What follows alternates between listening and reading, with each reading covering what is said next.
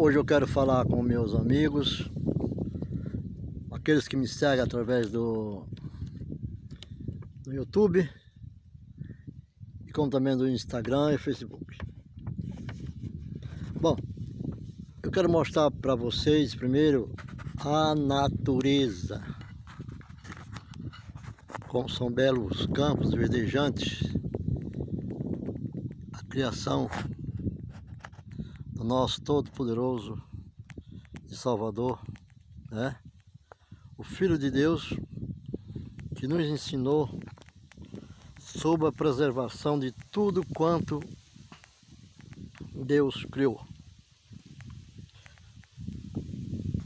Neste momento nós vamos ver que tudo vem de Deus. E Deus, como Pai, Criador, nos deu a condição de ter tudo isso para nos proteger, para nos dar vida, nos dar água, alimento, tudo. Então é a criação, o sonho de Deus. A criação é o sonho de Deus. Isso é fundamental no livro de Gênesis, capítulo 1 e no capítulo 2. Os capítulos do livro de Gênesis, quando Deus reina, não somente atesta o poder criador de Deus. É, eles retrata também o tipo de existência quando ele reina. A perfeita harmonia e completo equilíbrio entre os seres humanos e a natureza, como nós estamos vendo. Tudo se processa em absoluta justiça e amor. A ordem e bem-estar em toda parte. Mas tem alguns pontos importantes em tudo isso. Deus criou tudo e era bom, tudo. Não é um retrato científico o livro de Gênesis. Um retrato, um, um, um retrato científico que entra em detalhes sobre como o universo foi criado. É um documento de fé que afirma ser Deus o autor e criador de tudo. A pergunta importante não é como o universo foi criado, mas sim quem o criou.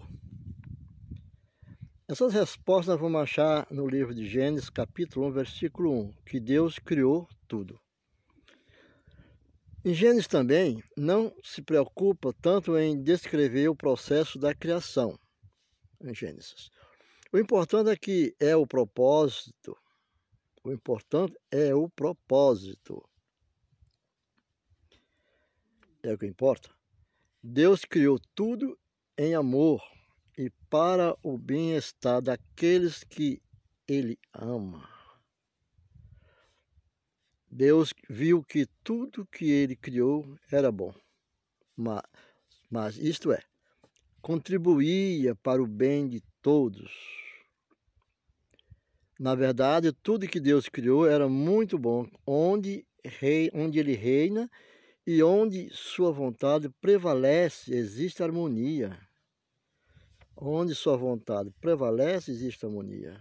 Essa harmonia é o equilíbrio, a justiça e o absoluto bem-estar de todos.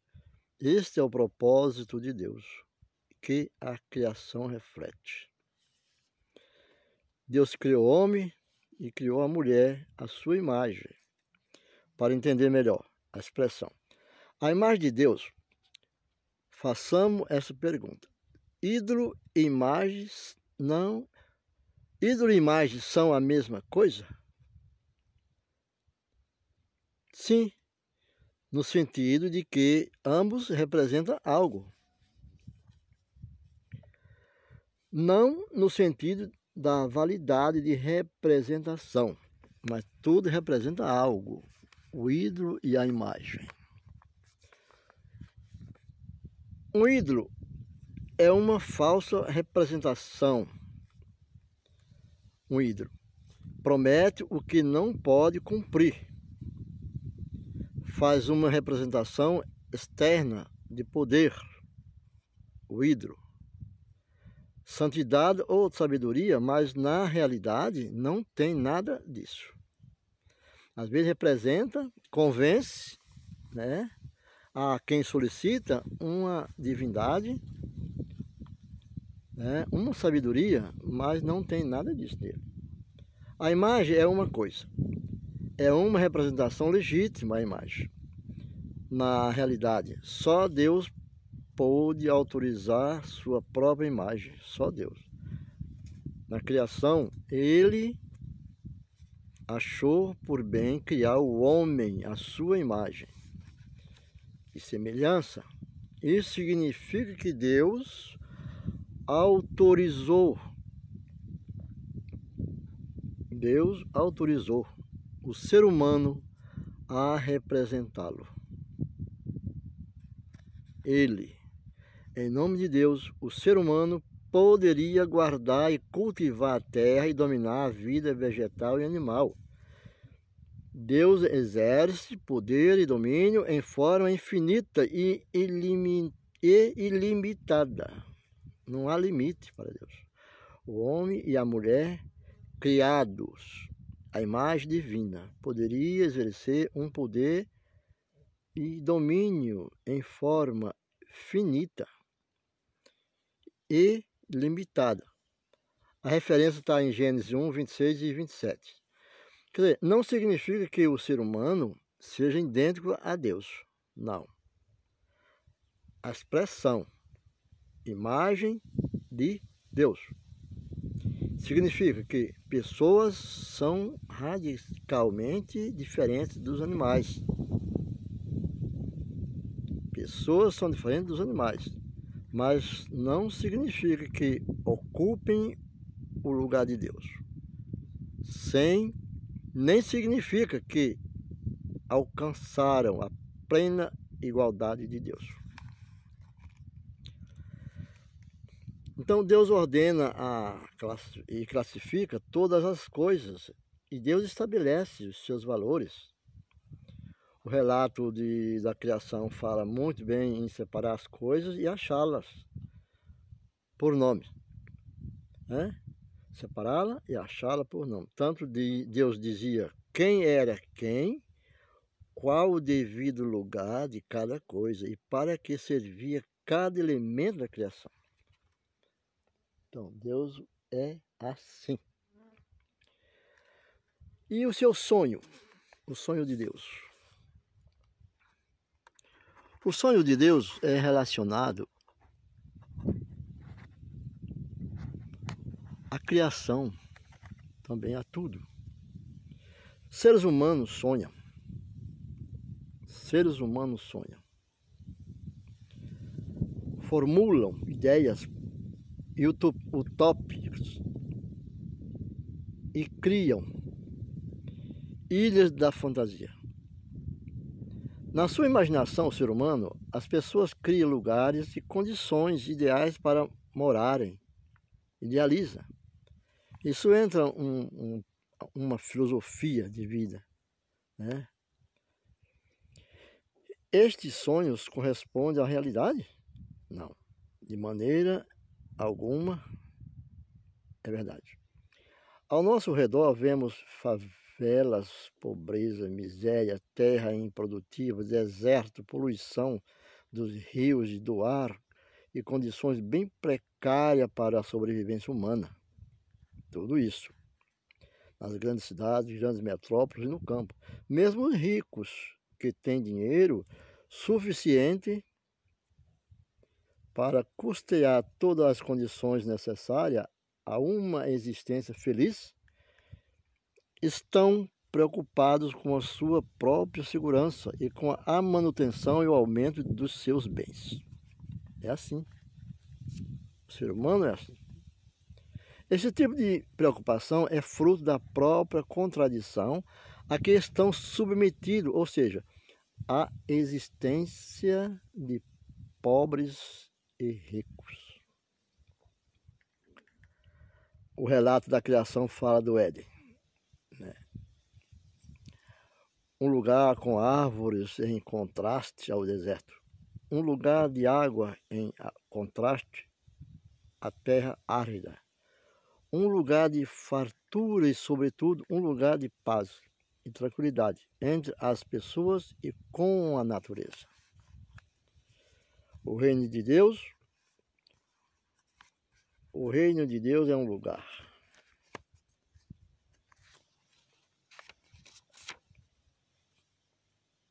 Como o quadro que nós observamos numa paisagem muito bonita, né? Nós vemos as coisas de Deus.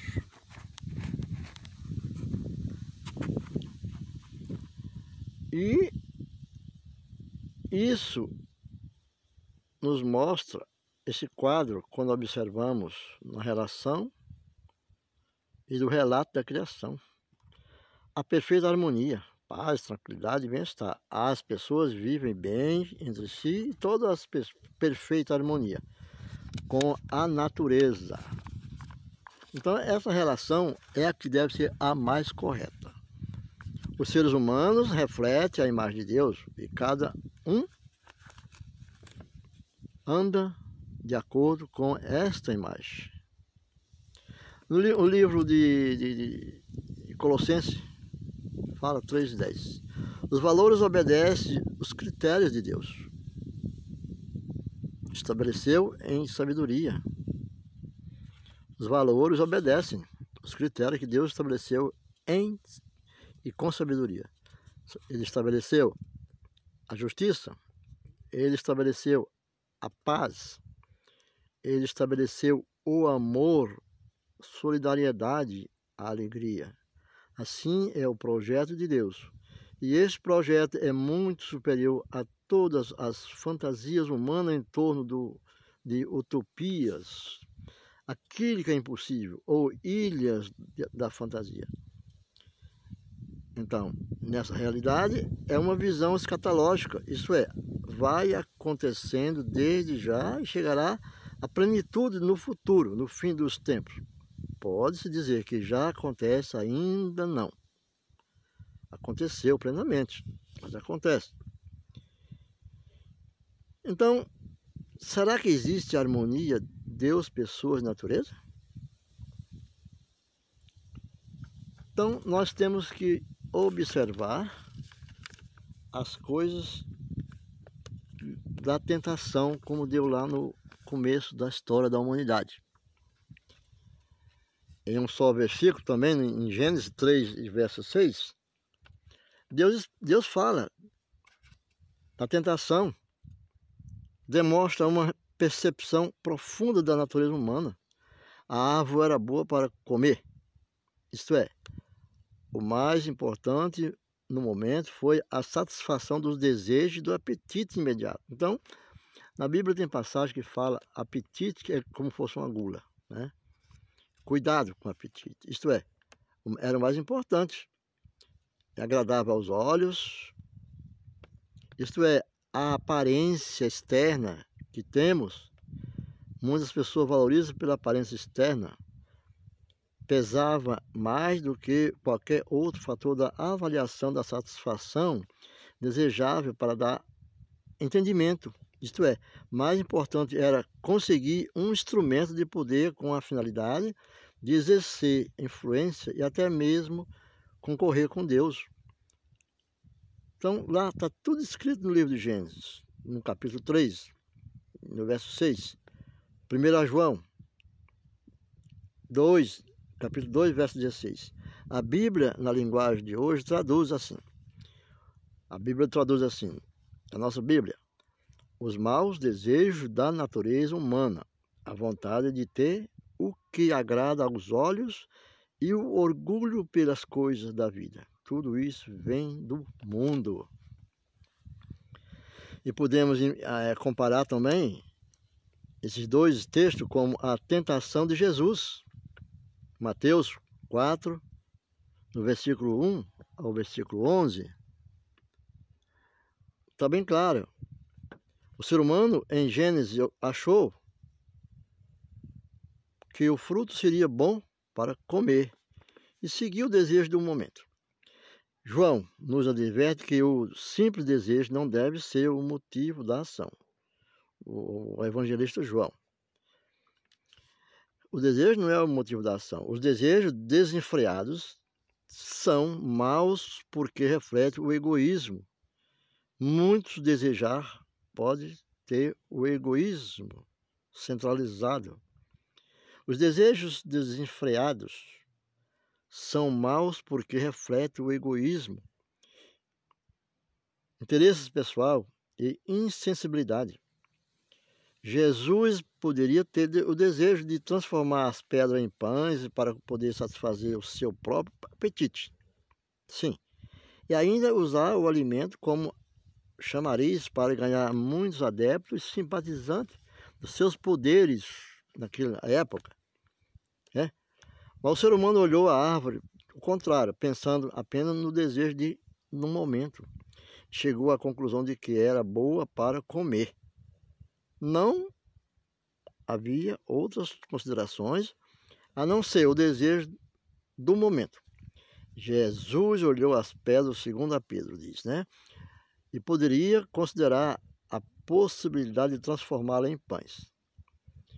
O que com certeza seria bom para comer após um período prolongado de jejum. Mas havia uma outra ponderação. Não só de pão viverá o homem, né? O desejo desenfreado é a ambição de ter poder sobre, de acumular para si mesmo, de, de ser mais que os outros, mais que o próprio Deus. E isso não é bom. O fruto da árvore. O fruto da árvore, da Gênesis, era agradável aos olhos. Era agradável aos olhos. Essa aparência externa motivou a ação. Deve ser bom se tem aparência agradável. Todos nós temos assim, pensamos assim. Deve ser bom, tem aparências agradáveis. Só com este critério o ser humano agiu. O ser humano age também, muitas vezes. O tentador apresentou um plano bem atraente a Jesus, lá Jesus nos seus dias de jejum. O de saltar do pináculo, do pico do, do monte lá, do, do pináculo do templo, dando um grande espetáculo para a multidão. Saltar do pináculo do templo para dar um, grande espetáculo para a multidão. Certamente um milagre em praça pública. É uma tentação irresistível o ser humano examinou a árvore e a aparência externa do fruto e chegou à conclusão de que deveria comer. Jesus examinou a embalagem do pacote que o Satanás ofereceu. Examinou. Sem dúvida, havia um aspecto externo despertador, mas interessante pelas coisas de Deus. E projetar seu ministério perante inúmeras pessoas. Jesus, porém, examinou a questão mais profundamente. O Senhor Jesus tirou a bonita embalagem. Estava embrulhada aquele presente. Tirou a embalagem externa e viu que tal ato seria colocado em xeque a promessa de Deus. Seria tentar Deus a provar seu cuidado para conosco seria um ato de descrença em busca de uma prova externa para se transformar em fé. Jesus preferiu manter a sua confiança em Deus. Você também deve manter a sua confiança em Deus. Somente Deus. Não vamos despertar interesse por promessas, profecias e revelações né? Jesus preferiu esperar em Deus. Para Jesus, Deus não precisava buscar documento ou autenticação para provar seu amor. A promessa de Deus é suficiente em si. A árvore era desejável para dar entendimento. O ser humano queria o poder que ele achava que o conhecimento traria. João, o apóstolo João adverte e advertiu os fiéis contra o orgulho pelas coisas da vida. O ser humano caiu na cilada do tentador.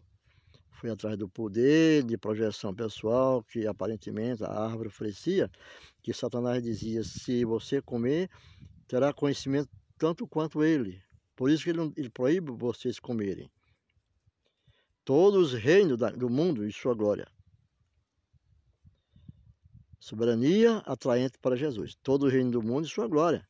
Se Jesus entrasse em sociedade com o diabo, com Satanás, não haveria limite à fama, ao poder e à projeção pessoal que poderia alcançar. Em contraste, o ser humano que caiu, Jesus venceu a tentação, rejeitando o orgulho, a ambição e o egoísmo de tentar conquistar a glória para si mesmo. Jesus adverte, não sejamos egoístas. Vamos trabalhar. Vamos ver as coisas de Deus. Vamos ver Deus como Ele é. Amar ao próximo. Seguir os caminhos do Senhor. Vamos andar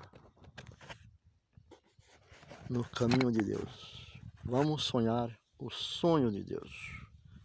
Deus é Pai. Deus é justo, é criador de todas as coisas. Nós, nesse dia, estamos vendo essas imagens lindas né, das terras de Deus. Olhamos o campo verdejante, uma situação muito bonita, lugares decentes. Vejam como é lindo a criação de Deus. Os vales os montes e toda a criação. Nesse campo, como diz o Salmo 23, né? Deus é tudo em nossas vidas. Fique com Deus e até a próxima.